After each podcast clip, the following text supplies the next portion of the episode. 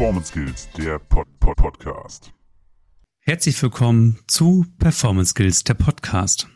Dem ersten Podcast für Ergotherapie aus Deutschland. Hallo Sabrina, wie geht's dir denn?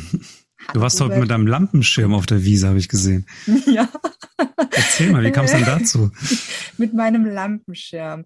Nein, so ganz verrückt bin ich nicht. Man muss auch niemanden rufen. Ähm, Robert meint mit meinem Lampenschirm mein Hund. Ich habe nämlich einen Berner Sennenhund und der trägt heute einen wirklich großen Tra äh, Kragen. Und ähm, er sieht aus wie ein Lampenschirm. Und Robert war nicht der Erste, der ähm, gefragt hat, was ich mit meinem Lampenschirm drauf mache. Ich bin noch nie auf diese Assoziation gekommen, dass es aussieht wie eine Lampe.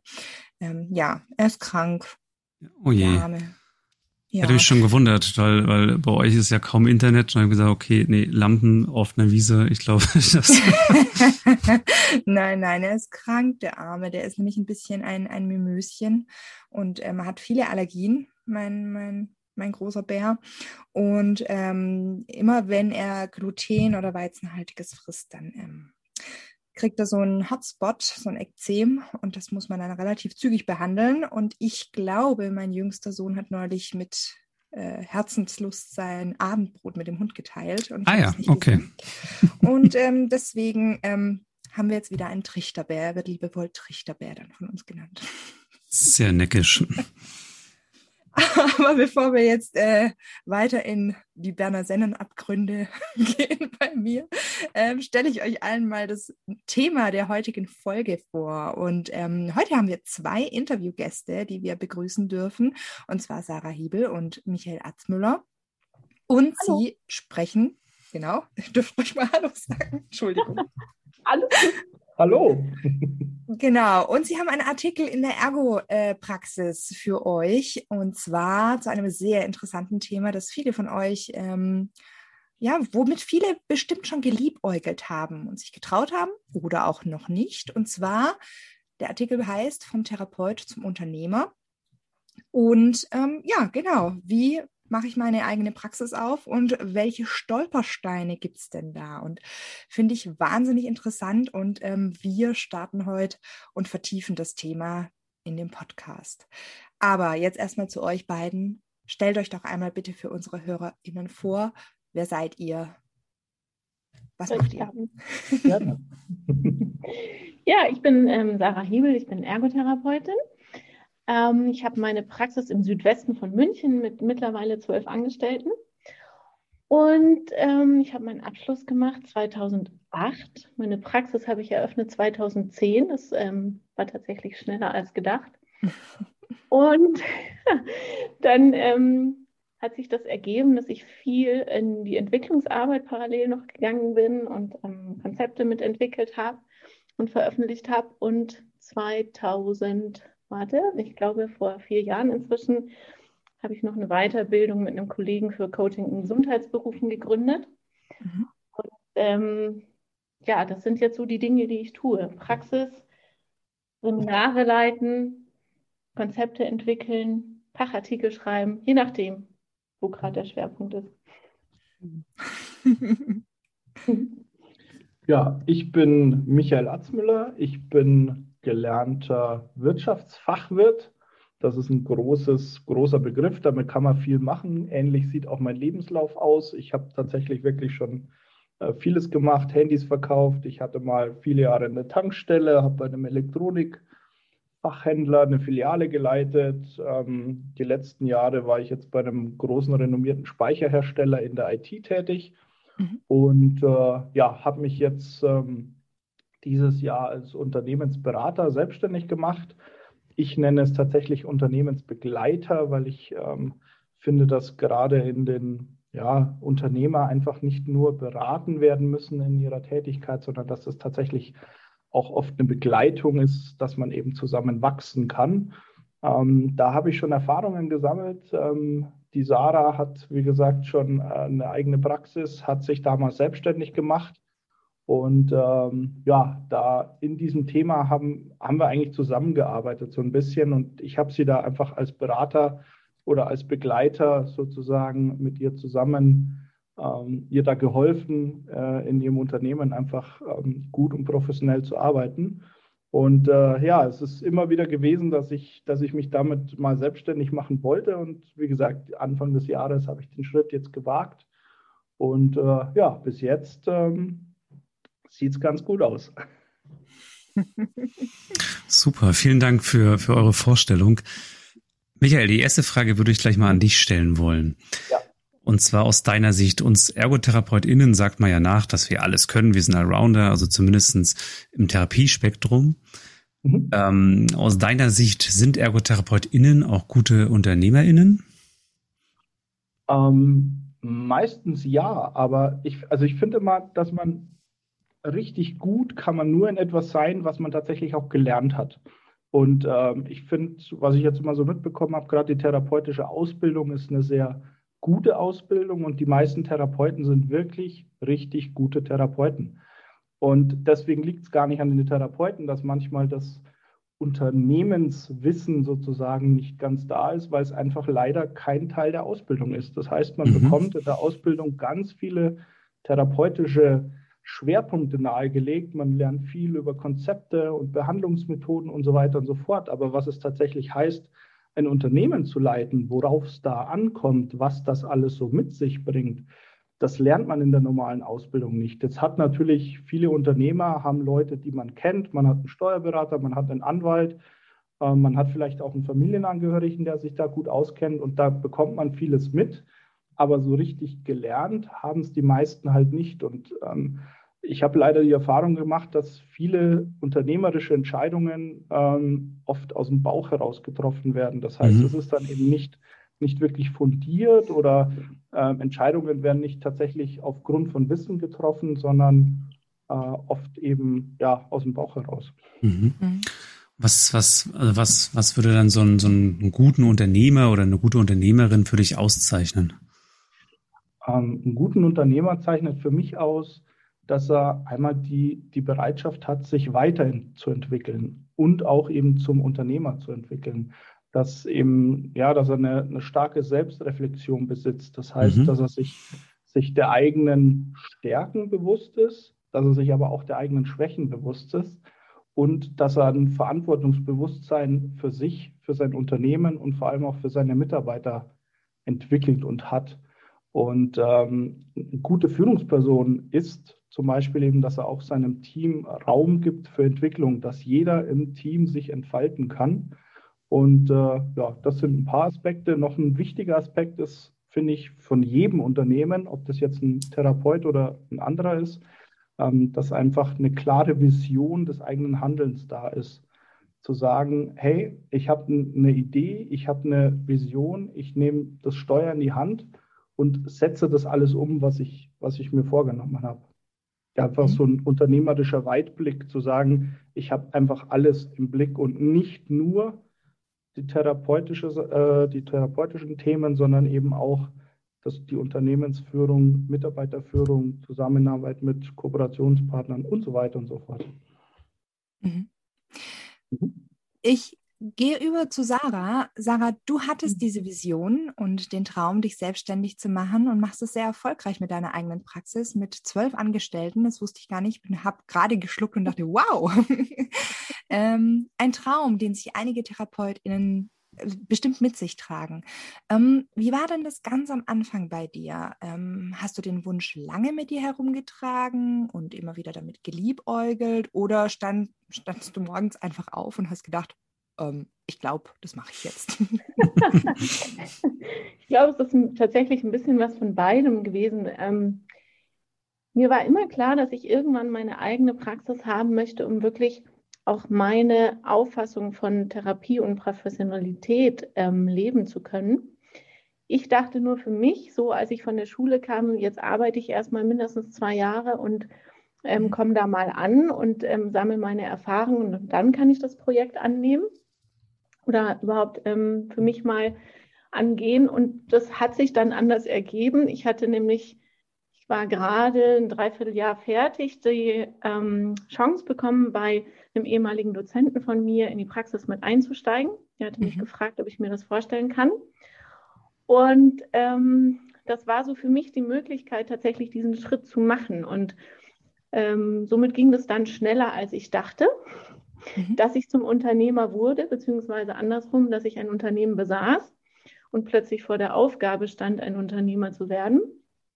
Und ähm, ja, dann auch zwei Jahre später knapp das Unternehmen ganz alleine zu führen. Und ähm, das war durchaus, habe ich festgestellt, so der eine Aspekt, ja, meine Praxis zu haben und mein Konzept und meine Vision zu leben. Aber auf der anderen Seite wird einem dann auch ziemlich schnell klar, was dieser Schritt heißt. Und meistens wird es einem erst klar, wenn man ihn gegangen ist, mhm. was man dann plötzlich alles lernen darf. Ich finde es schön formuliert, dass du gesagt hast, nicht lernen muss, sondern lernen darf. ja, das ist ja meine Entscheidung am Ende. Ne? ähm, gehen wir gleich ein bisschen tiefer ein, und zwar über welche Kernelemente einer Selbstständigkeit sollten sich TherapeutInnen Gedanken machen, bevor sie selbstständig werden oder bevor sie sich, äh, bevor sie diesen Schritt wagen? Also bevor ich mir mich entscheide, mich selbstständig zu machen, ist das Wichtigste, dass ich überlege, welche Vision will ich denn leben? Also was, was ist wirklich mir wichtig? Wie soll das aussehen? Ähm, meine Praxis, mein Schwerpunkt auch, in, in dem ich ähm, leben möchte. Ich kann ja nur auf ein Ziel zusteuern, das mir vorher sehr klar ist. Und wenn ich das nicht für mich rausarbeite, dann wird es meistens im Kurs interessant. Das ist so die Erfahrung. Mhm. Und was was ich enorm wichtig finde und auch immer wieder feststelle, wenn ich mich mit Kollegen unterhalte, ist einfach auch, dass wirklich ein Bewusstsein da ist für das, was ich an eigenen Bedürfnissen habe, was auch meine Wünsche sind. Also was mir auch einfach als Person wichtig ist, was ich in meinem Leben brauche, wo ich sage, da kann ich nicht drauf verzichten, damit das auch einen Stellenwert behalten kann. Also wenn ich einfach ein Teammensch bin und nicht derjenige bin, der wirklich alleine in, in seinem Unternehmen erstmal steht. Und wenn ich eine Einzelfirma aufhabe, passiert das, mhm. dann kann ich diesen Aspekt Team nicht wirklich aus meinem Leben verbannen. Mhm. Und das sind einfach Dinge, die man sich vorher bewusst machen muss. Oder auch die Tatsache, wenn ich für mich entscheide, ich brauche so und so viele Wochen Urlaub im Jahr, wenn ich mein Unternehmen gegründet habe und keine Vertretung habe als solches, dann kann ich nicht unbedingt gerade mal sechs Wochen in Urlaub fahren, wenn ich das mhm. möchte. Also das sind einfach so Dinge, die man sich vorher klar machen muss, wenn man sie sich nicht klar macht, dann holen sie einen so und so irgendwann ein. Mhm. Ähm, das ist einfach ganz, ganz ähm, deutlich die Erfahrung. Hattest du da die Erfahrung machen müssen, Sarah? Also, dass, ähm, dass die Sachen eingeholt haben, wenn ich mal so reingerätschen darf? Ja, also, weißt du, der, der Punkt ist, dass ähm, ich zum Beispiel ein Jahr hatte, wo mir eine Therapeutin schwanger wurde, die nächste sich das Bein brach von heute auf morgen Oha, ausfiel. Ja schwanger wurde, auch nicht mehr arbeiten durfte und ins Beschäftigungsverbot ging. Und eine Kollegin ähm, zog noch weg in diesem Jahr. Und dann steht man dann plötzlich mit drei weniger da. Mhm. Und ähm, in Zeiten von Fachkräfte purzeln nicht vom Himmel, heißt das, dann stehst du da und arbeitest, weil deine Praxis muss halt einen bestimmten Umsatz machen, damit du deine Kosten decken kannst, etc. Und somit verschieben sich natürlich dann auch wieder Schwerpunkte. Ne? Und du musst es trotzdem managen. Und das sind so, so Punkte, die man sich einfach anschauen muss. Und ähm, für mich war, war so ein Aspekt, dass, dass mein Bedürfnis nie war, mich an sich mit Bilanzen und weiß ich nicht was auseinanderzusetzen. Und ähm, als ich dann mein Unternehmen hatte, ähm, führte da kein Weg dran vorbei, weil mir war klar, wenn ich das nicht lerne, habe ich nicht mehr lange ein Unternehmen. Mhm. Und ich musste wirklich dann für mich rausfinden, okay, wenn, wenn Bilanzen für mich so das ähm, Damoklesschwert sind ähm, und ich davor so große Panik habe, was ist so der Punkt, mit dem ich mich dazu motivieren kann? Und der Punkt war einfach, Bilanzen lesen heißt Unternehmen führen, heißt Mitarbeiter haben, heißt meine Vision zu leben. Und darunter konnte ich mir das dann erarbeiten, weil ich einfach eine andere Motivation mir dazu geholt habe. Aber nur deshalb war es dann am Ende mit meinen Bedürfnissen vereinbar. Und das muss man sich einfach bewusst sein. Mhm. Finde ich einen sehr, sehr äh, schönen Aspekt, den du da gerade genannt hast, ja. Jetzt, jetzt ist es ja so, ähm, also die Frage würde ich an euch beide richten, die nächste. Sarah, du hast jetzt natürlich einen gewissen Vorteil. Ich weiß nicht, du hast viel Erfahrung jetzt sammeln können. Du hast einen, einen Mann, der Unternehmungsbegleiter ist. Mhm. Ähm, und auf dem Coaching-Markt, also ich würde die vielleicht ein bisschen kritisch stellen wollen, auf dem Coaching-Markt zur Selbstständigkeit. Und das fällt mir immer wieder auf, oder uns gibt es eine große Bandbreite von Angeboten. Und eben leider auch, finde ich, welche, die wirklich sehr, sehr teuer sind. Und mit Versprechungen, danach bekommt ihr 10.000 Euro im Monat mehr und so, das habe ich alles schon gesehen. Unsere Frage ist jetzt, ähm, gibt es einen Tipp von euch, wie man ein Coaching, eine Begleitung auch kostengünstig erhalten kann? Oder ist nur gut, was auch viel kostet? Ähm, ja, da hast du recht. Der Markt ist wirklich groß. Ähm, ich habe mich ja auch im Zuge meiner Selbstständigkeit mit dem Markt stark befasst und habe auch viele Angebote gefunden. Und ähm, ja, ich sage mal so, der, das Angebot, was, was tatsächlich für einen das Beste ist, das hängt natürlich einerseits immer vom eigenen Können ab. Das heißt, wo brauche ich tatsächlich Unterstützung?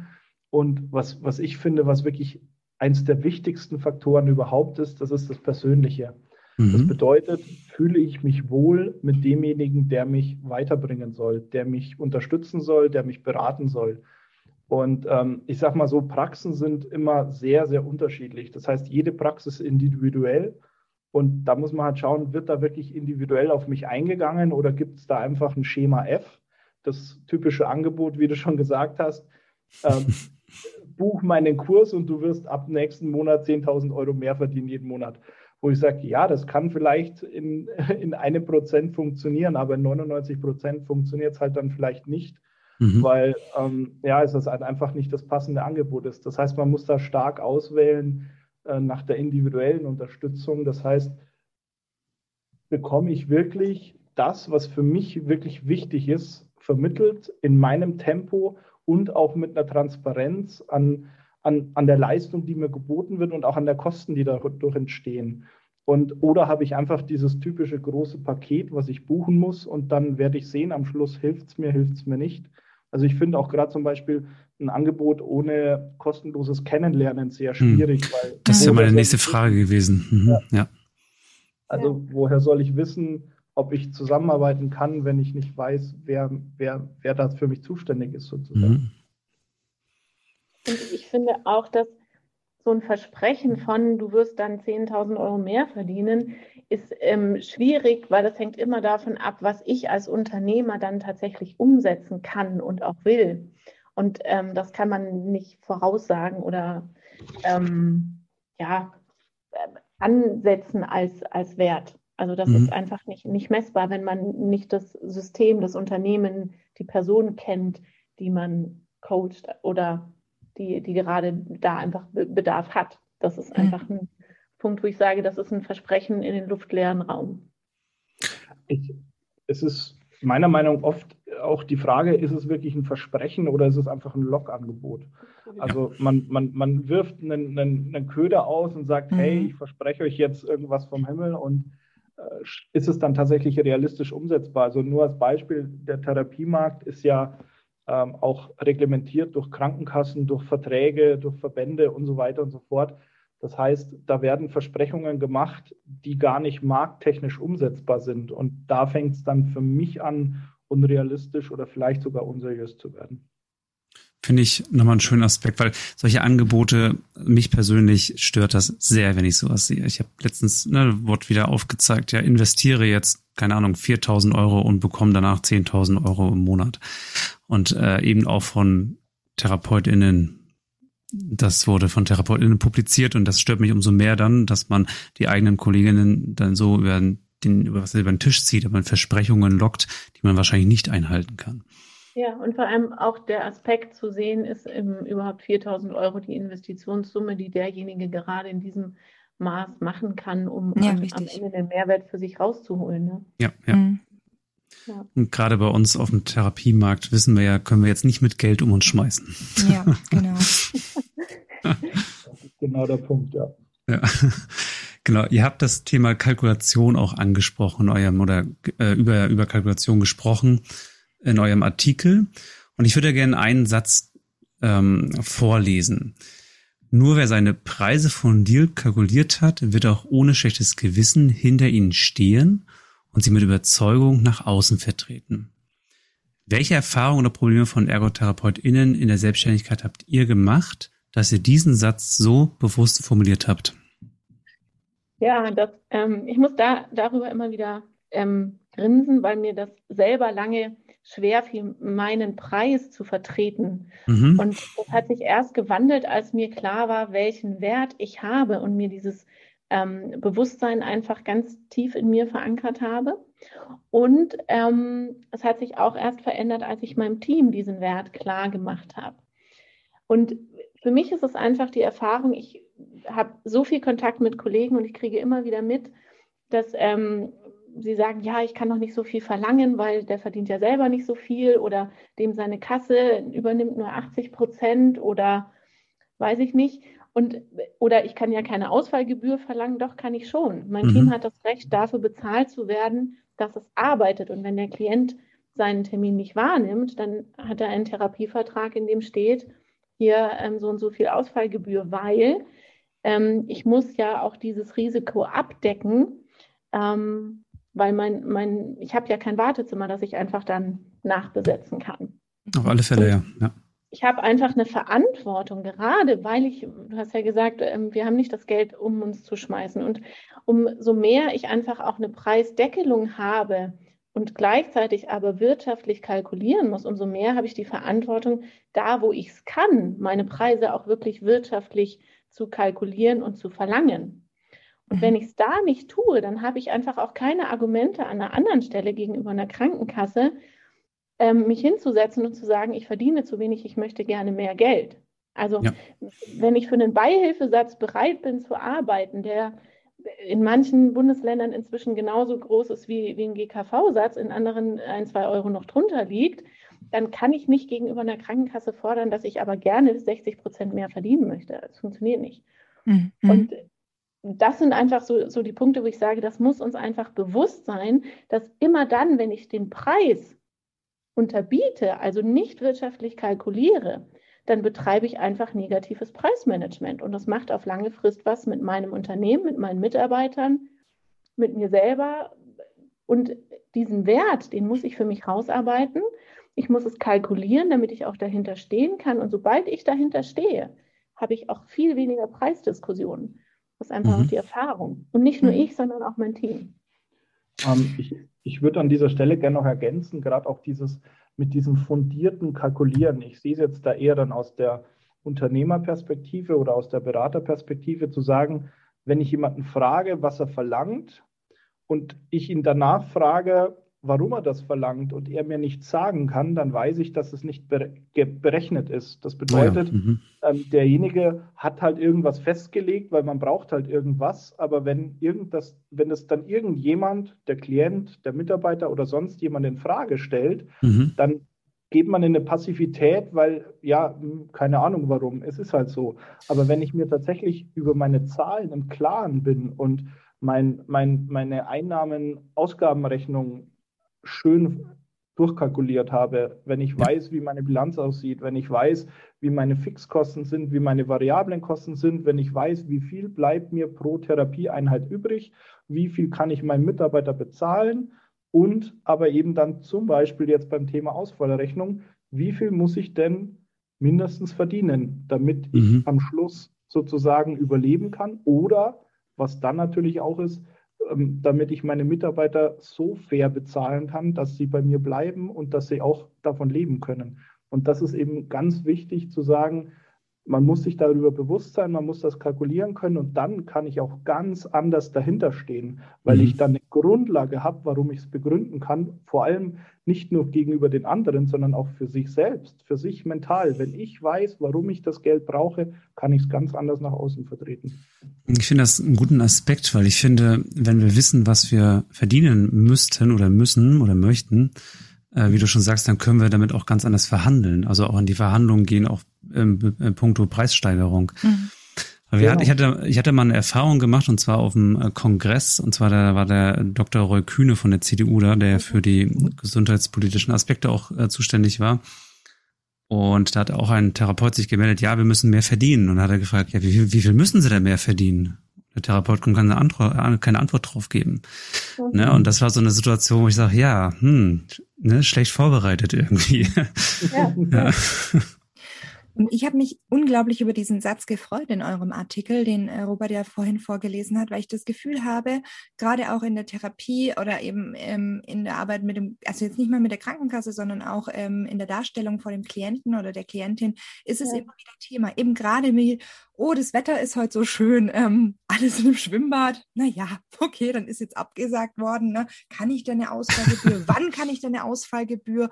Wie oft muss ich dann da verwarnen oder kommt es gleich? Ne? Oder mhm. äh, ich sage es jetzt mal etwas ergo untypisches, aber zum Beispiel ein Tape kleben. Ja, beim Arzt kostet es 50 Euro und beim Ergo gibt es es für lau oder beim Physio oder sonst irgendwas. Ja, ähm, eben das, es gibt, also das ist tatsächlich ein ganz großer Aspekt mit ganz vielen kleinen Sachen und deswegen dieser, dieser Satz, den fand ich richtig, richtig toll und ich hoffe, dass der bei vielen ZuhörerInnen nachwirkt. Ich hoffe das auch, weil wenn wir, wenn wir da zusammenhalten und das wirklich mal alle etablieren, dann wird sich das Preisgefüge bei uns verändern, weil wir dann ein ganz anderes Signal nach außen senden. Nur dann, wenn wir uns selber immer wieder in Frage stellen und unseren Preis quasi selber kaputt machen, mhm. dann wird auch niemand im Außen kommen und sagen, hey, klar, ich gebe dir von mir aus jetzt gerne ähm, so und so viel Prozent mehr. Das ist einfach ähm, ein ganz relevanter mhm. Punkt. Und die Erfahrung, die ich auch gemacht habe, deshalb habe ich das vorhin so bewusst gesagt, das geht nicht nur darum, dass es mir bewusst ist, sondern dass ich es auch meinem Team klar mache. Mhm. Weil auch mein Team muss ja vor dem Patienten hinter den Preisen stehen, wenn die eine Honorarvereinbarung besprechen. Da sitze ich ja nicht dabei im Erstgespräch. Und da, die Erfahrung zeigt einfach, dass der größte Teil der Preisdiskussion nicht vom Klienten ausgeht, sondern weil wir als, als diejenigen, die die Preise machen oder sie nach außen ähm, tragen, ein falsches Signal senden, das dem Patienten dann die Tür öffnet. Ne? Mhm. Also dieses, mhm. dieses, klassische Beispiel, ähm, das passiert, ähm, ja, das ist blöd, dass sie krank sind, zu spät absagen, aber ähm, ich rede mal mit der Chefin, ich glaube nicht, dass sie die Ausfallgebühr zahlen müssen. Der mhm. Klient hat noch nicht mal gefragt, ob er ähm, das wirklich zahlen muss oder nicht. Ne? Also meistens kommt das von unserer Seite, manchmal bewusst, manchmal unbewusst, aber das Signal senden wir am Ende, um die, dass die Diskussion entsteht. Ja. Ähm, wenn ich da vielleicht noch einen Punkt ergänzen darf, ich habe einfach ähm, jetzt auch durch die jahrelange Erfahrung, wo ich immer so ein bisschen in der, in der, in der therapeutischen Welt auch ähm, unterwegs bin, man, es ist halt so, Therapeuten, das ist ein sehr sozialer Beruf. Aber, und man, man will ja als Therapeut auch den Menschen helfen. Man wird ja nicht Therapeut, um jetzt da das große Geld zu verdienen, wie jetzt. Das stimmt. Mhm. Ein, ein Börsenhändler, irgendein Hedgefondsmanager, der macht es wegen dem Geld, nicht wegen der sozialen Ader. Und die Therapeuten sind anders. Die machen es wirklich wegen der, soziale, wegen der sozialen Ader, weil man den Menschen helfen will. Aber man darf eben nicht vergessen, dass man gerade als Unternehmer eben nicht nur Verantwortung für das Wohl des Klienten hat, sondern eben auch Verantwortung für, das, für sich selbst, für die eigene Praxis, auch für die eigenen Mitarbeiter, für die Angestellten, die man hat. Auch dafür habe ich Verantwortung und ich muss eben als Unternehmer dann einen goldenen Weg finden. Ich finde es auch schlimm, wenn, wenn dann versucht wird, aus Klienten maximales Geld rauszuholen. Das ist dann das andere Gegenteil. Aber da muss man einfach einen guten Weg finden damit das einfach für alle Seiten ähm, gut funktioniert. Ja, richtig. Und ich, ähm, du nimmst mir so ein bisschen die Worte aus dem Mund tatsächlich, ähm, eben gerade bezüglich der sozialen Ader, dass wir das, was wir gelernt haben, was du auch gesagt hast, dass Therapeuten eigentlich eine richtig gute, fundierte Ausbildung haben, darauf dürfen wir äh, stolz sein und das darf auch was kosten. Ähm, mhm. Und ähm, im Schwäbischen gibt es ein Sprichwort, was nichts kostet, ist nichts wert. Ja. Ich bin kein Schwabe, das hier nochmal zu machen. Ich ja, ja, ja, ja, Hört sich alles irgendwie gleich an. Mach damit aber noch einen Kurs. Aber, ähm, aber ähm, tatsächlich wollen wir ja einfach auch, dass, äh, dass das auch wertgeschätzt wird von vielen, vielen Stellen, was wir tun. Und das ist unter anderem eben auch über die Preise zu regulieren. Ja. Gehen wir zu einem neuen Thema. Und zwar auch, um unsere ZuhörerInnen etwas neugierig auf den Artikel zu machen. Ihr geht darin sehr schön auf die Schritte ein, wie man ähm, seine Rolle ähm, verändert von, der, von dem angestellten Therapeut, Therapeutin hin zum Chef oder zur Chefin. Ähm, weshalb ist dieses Verinnerlichen dieser Rollenveränderung denn so wichtig? Ja, Also was definitiv passieren wird in dem Moment, wo ich mich selbstständig mache und Unternehmer werde, ist, dass sich mein Aufgabengebiet vollkommen verändern wird. Es fallen Aufgaben weg, die ich als ähm, reiner Therapeut hatte, vielleicht zum Beispiel eben auch der Teamkollege. Und es kommen aber immens viele Aufgaben dazu. Und wir haben das im Artikel ja ganz bewusst auch an einem Schaubild ähm, dargestellt, damit man mal wirklich sieht, was in dieser Rollenvielfalt sich verändert.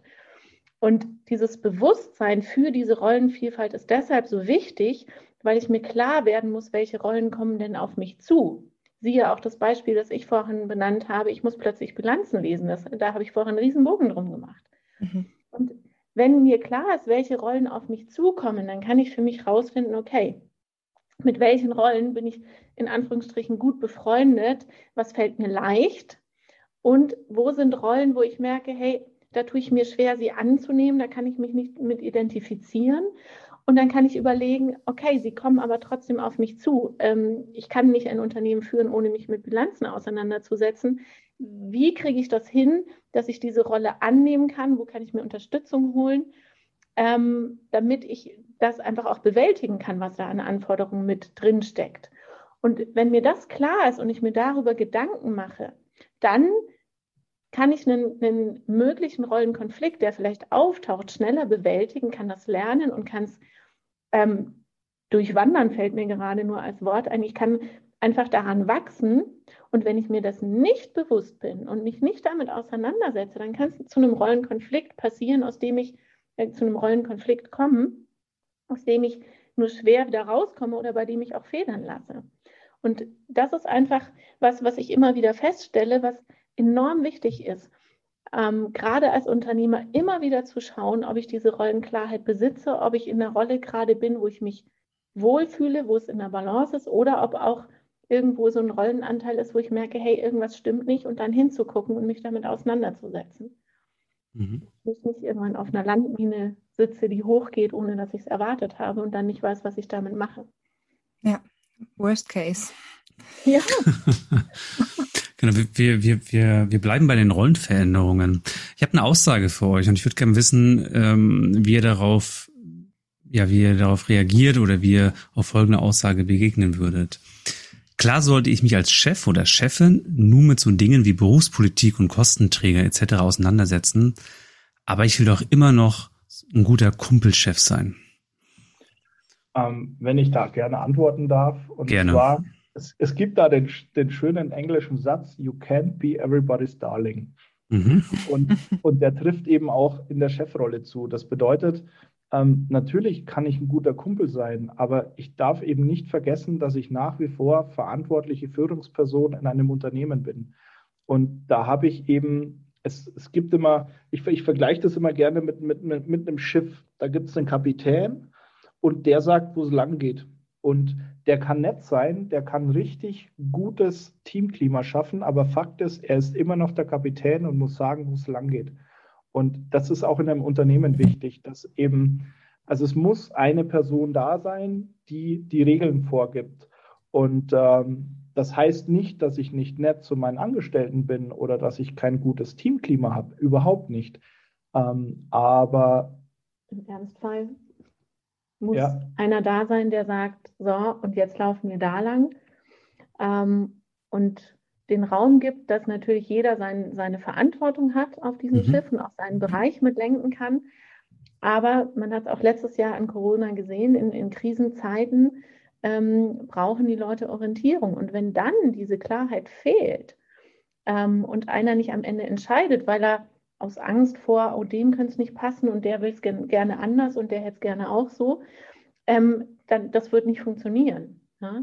Und es gibt manchmal Entscheidungen, die für den einen nicht ganz so toll sind und für den anderen schöner, aber ich hab, muss ja immer als Chef alle zusammen sehen. Also das große Ganze. Ich habe, als Beispiel, ich habe zwölf Mitarbeiter. Ich weiß bei vielen Entscheidungen, dass nie zwölf Leute damit einverstanden sind. Mhm. Ähm, ich muss immer einen Mittelweg finden, wo alle drin gesehen sind. Ich muss aber genauso auch meine Patienten äh, mit drin sehen und ich muss genauso auch meine ähm, Kooperationspartner, meine Ärzte, äh, die Krankenkassen sehen, die ja mit bedient werden wollen auch. Ne? Und dann muss ich eben manchmal auch Entscheidungen treffen, die vielleicht irgendjemand so nicht sehen würde. Aber ich als Chef muss eben sehen, wo ist dann dieser Zusammenhang wiederum. Mhm. Mhm. Beispiel, es gibt keine Diskussion um, trage ich Maske oder trage ich nicht. Ne? Mhm. Ähm, ob das jetzt gerade jedem taugt oder nicht, es ist gerade einfach unumgänglich. Mhm. Und da, da muss man sich als Chef wirklich dran gewöhnen, dass man das auch aushält, wenn man eine Entscheidung trifft, dass dann vielleicht mal kurz Disharmonie im, im Annehmen der Entscheidung ist und mhm. dass ich wieder auf einem anderen Weg die Beziehung bedienen muss, aber nicht für Beziehungen bedienen meine Entscheidung wieder kippe, weil dann mache ich mich als Chef unglaubwürdig und dann ist es auch schwierig, dem Kapitän zu folgen, wenn er ständig den Kurs ändert. Mhm. mhm.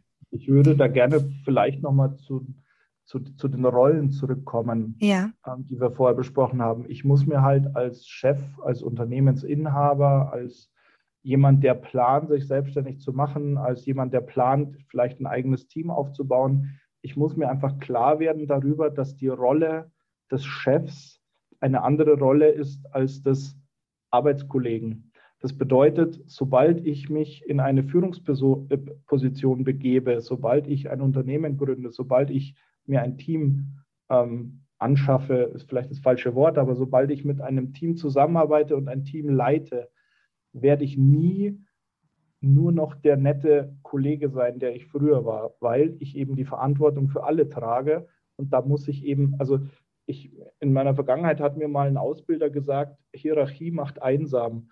Und also das bedeutet einfach, dass ich, sobald ich eben in die Führungsposition gehe, wer, muss ich schon immer eine, eine gewisse Distanz wahren, damit, ähm, damit das, das Teamgefüge einfach passt.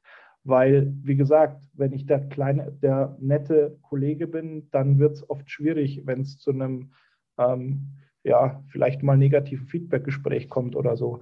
Da mhm. entsteht dann ganz schnell eine Diskrepanz. Und deswegen ist es einfach wichtig, da, ich sag mal, die Positionen zu wahren, wenn man es so sagen möchte. Mhm und in seiner Position eben dann auch verlässlich zu sein, weil eben die Rollen, die ich einnehme, ähm, ne, eben wenn ich versuche, sehr, sehr nett und, äh, also, so als dürfte kein Chef mehr nett sein, ne? aber ähm, wenn ich mich eben auf die, auf die Freundschaftsebene dann komplett einlasse ne, ähm, und einfach auch weiß, was jetzt gerade, was, was bei dem äh, schlecht läuft oder sowas, ähm, ja, dann kann ich vielleicht das ein oder andere nicht so treffen, rigoros, ähm, ja, ohne den jetzt, ohne das Gefühl zu haben, ich hau den jetzt komplett in die Pfanne oder sowas. Und ja.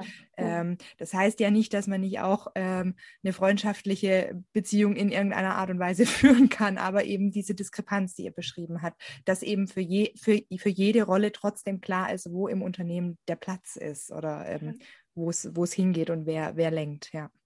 Absolut. Ich möchte, ich möchte an der Stelle auch nochmal betonen, ich bin ähm, generell vom, von, von, von meiner ein, ja, von meiner ähm, Einstellung her oder auch als ich früher selber Vorgesetzter war, ich bin, ich bin absoluter Freund davon, wirklich mit seinen, mit äh, in, in einem Team zu arbeiten, wo wirklich jeder gesehen wird und wo auch mhm.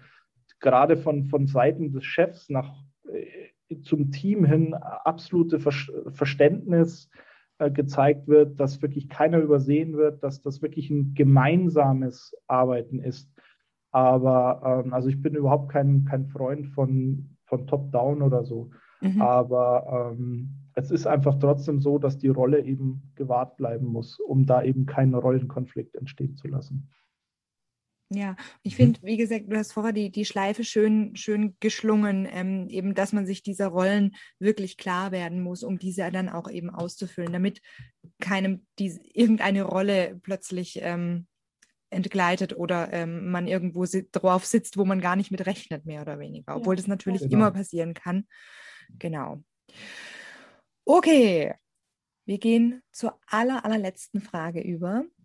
Und zwar, die stellen wir jedem. Wer hat euch auf eurem Weg inspiriert und wer tut es vielleicht immer noch? Ich glaube, die erste Person, die mich in meinem Leben inspiriert hat, war meine Oma. Ich komme aus einer Großfamilie und sie war für mich die erste Managerin meines Lebens, die ich kennengelernt habe. Und ähm, vor der ich immer noch Hochachtung habe. Bei uns saßen nie weniger als zehn Leute beim Mittagessen oder selten. Und ähm, sie hat nebenbei Hausaufgaben mit Kindern gemanagt, nebenbei noch das Büro der Firma meines Opas, ähm, das Kochen organisiert und weiß ich nicht was noch alles. Und ich glaube, das war so wirklich ähm, der erste Kontakt zu, so funktioniert Unternehmen. Mhm. Und ähm, das begleitet mich bis heute. Mhm.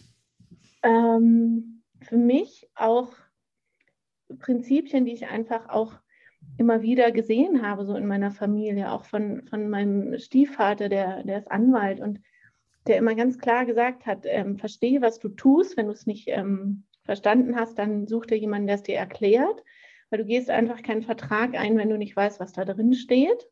Das war auch so ein, so ein Punkt, der für mich im, in meiner Unternehmensführung enorm wichtig war. Ähm, in all den, den Jahren meiner, meiner Geschäftstätigkeit, aber auch schon davor, ist es auch immer wieder, und das kann ich mit einem Lächeln nach, nach links gerade sagen, auch der Michi, ähm, weil er mich immer wieder dazu anhält, ähm, neue Räume zu entdecken und auch mich weiterzuentwickeln und mir immer wieder auch durch bestimmte Fragen einen neuen Horizont eröffnet und ähm, wir wahnsinnig davon einfach auch profitieren in unserer Zusammenarbeit und das schätze ich total. Und ähm, das sind, sind so die, die Großen. Es gab sicherlich noch äh, auch viele Leute in der Ergotherapie ähm, und auch Leute wie Eckhart Tolle, ähm, die, die für mich einfach einen, einen, großen Mehrwert mitbringen. Aber ich glaube, das sind mal so die, die Hauptaspekte, die mich wesentlich auch geprägt haben. Und dich, Michael? Mhm. Ja, bei mir ist tatsächlich, ähm, sind, es, sind, es, es haben mich viele Sachen geprägt. Es ist angefangen natürlich von meiner Familie. Ähm, da bekommt man einfach schon sehr viel mit und äh, dadurch auch viele, ich habe viele berufliche Stationen mitgemacht und da hat, ich sag mal so, man hat eigentlich überall irgendwo Personen, zu denen man aufschaut, ähm, wo man dann versucht, sie zu imitieren, weil man einfach toll findet, was sie machen. Und so dieses, dieses typische äh, Lernen am, am, Beispiel oder vielleicht auch so eine Art Mentoren-Thema ähm, zu sagen, man sucht sich jemand raus, den man toll findet, der einen inspiriert und dann versucht man den einfach nachzu, nachzueifern. Ähm, jetzt in der, in der neuen Zeit ähm, sind jetzt, ähm, ja, ich habe äh, einige ähm, Leute auf LinkedIn, denen ich folge. Zum Beispiel einer ist Gary Vaynerchuk, ähm, der einfach ähm, ja viele, viele Ansichten so teilt wie ich, der auch oft Dinge sagt, zum Beispiel, ja, mach einfach mal. Also es war, war unter anderem prägend, als ich in meine, als ich in meine Selbstständigkeit gegangen bin, weil ich oft ein Mensch war, der sehr großes Sicherheitsbedürfnis hatte und dann oft mhm. aus Bedenken vor irgendetwas Dinge nicht getan hat. Und das da haben mich viele Leute begleitet, haben mich viele Sätze auch inspiriert. Das ist oft gar nicht so, dass ich sage, die ganze Person, sondern ähm, einfach Dinge, die manche sagen oder schreiben, auch viele Bücher, äh, die mich inspiriert haben. Und mhm. Schlussendlich muss ich das Kompliment zurückgehen. Auch die Sarah hat mich inspiriert. Es, ich habe ihr viele Sachen gezeigt und beigebracht, äh, gerade auch das Thema äh, Personalführung. Und ich habe ihr manchmal schon gesagt, dass ich immer faszinierend finde, wie sie die Dinge umsetzt, die ich ihr sage die ich weiß, die ich aber teilweise gar nicht, ich bekomme es nicht so gut hin, wie sie es dann tatsächlich umsetzt. Äh, Finde ich total faszinierend. Und ich glaube, ich wäre heute auch nicht da, wenn, wenn sie nicht seit ähm, fast 20 Jahren an meiner Seite wäre. Und ich glaube, wir inspirieren und ähm, wir inspirieren uns da tatsächlich gegenseitig. Wir pushen uns, wir stehen hinter dem, was der andere tut, wir unterstützen uns, egal was da kommen will. Das sind die guten und die schlechten Zeiten. Es klingt zwar vielleicht schon fast kitschig, aber ja, im Endeffekt muss man so sagen. Nein, ich finde es sehr berührend, wie wertschätzend ihr übereinander sprecht. Und ich finde, das kam auch im Interview insgesamt rüber. Daher vielen herzlichen Dank, dass ihr unsere Gäste heute wart und dass wir mit euch sprechen durften und einfach einen Einblick in euer Wirken und in, euren, in eure Arbeit bekommen durften. Herzlichen Dank dafür. Vielen Dank für die Einladung und für die Möglichkeit, ja, über das zu reden, was uns so am Herzen liegt und jeden Tag bewegt. Ja, ich sage auch von meiner Seite vielen Dank. äh, auch für, de, für das Gespräch jetzt. Ich fand es einen sehr, sehr äh, anregenden Austausch und äh, ja, es hat wirklich viel Spaß gemacht. Das freut uns natürlich. Auch von meiner Seite natürlich aus Danke, dass ihr beide euch die Zeit genommen habt. Und ja, liebe HörerInnen, wir hoffen natürlich, dass euch die Folge auch inspiriert. Ihr könnt uns ja mal Feedback geben. Überlegt ihr euch selbstständig zu machen oder äh, braucht ihr da vielleicht noch irgendwie Unterstützung? Vielleicht könnt ihr uns das zukommen lassen. Und zwar, Sabrina, jetzt kommt dein Part. Du darfst jetzt alle Kontaktmöglichkeiten äußern. Richtig, meldet euch auf Facebook, ähm, entweder in den Kommentarspalten oder auf Instagram. Äh, das sind wir ja seit neuestem auch wieder ein bisschen aktiv. Oder ihr schreibt uns eine Mail unter info at performance-skills.de. Und wir freuen uns auf eure Fragen. Wenn es was gibt zum Weiterleiten, leiten wir das auch gerne weiter. Ähm, und auf euer Feedback natürlich auch.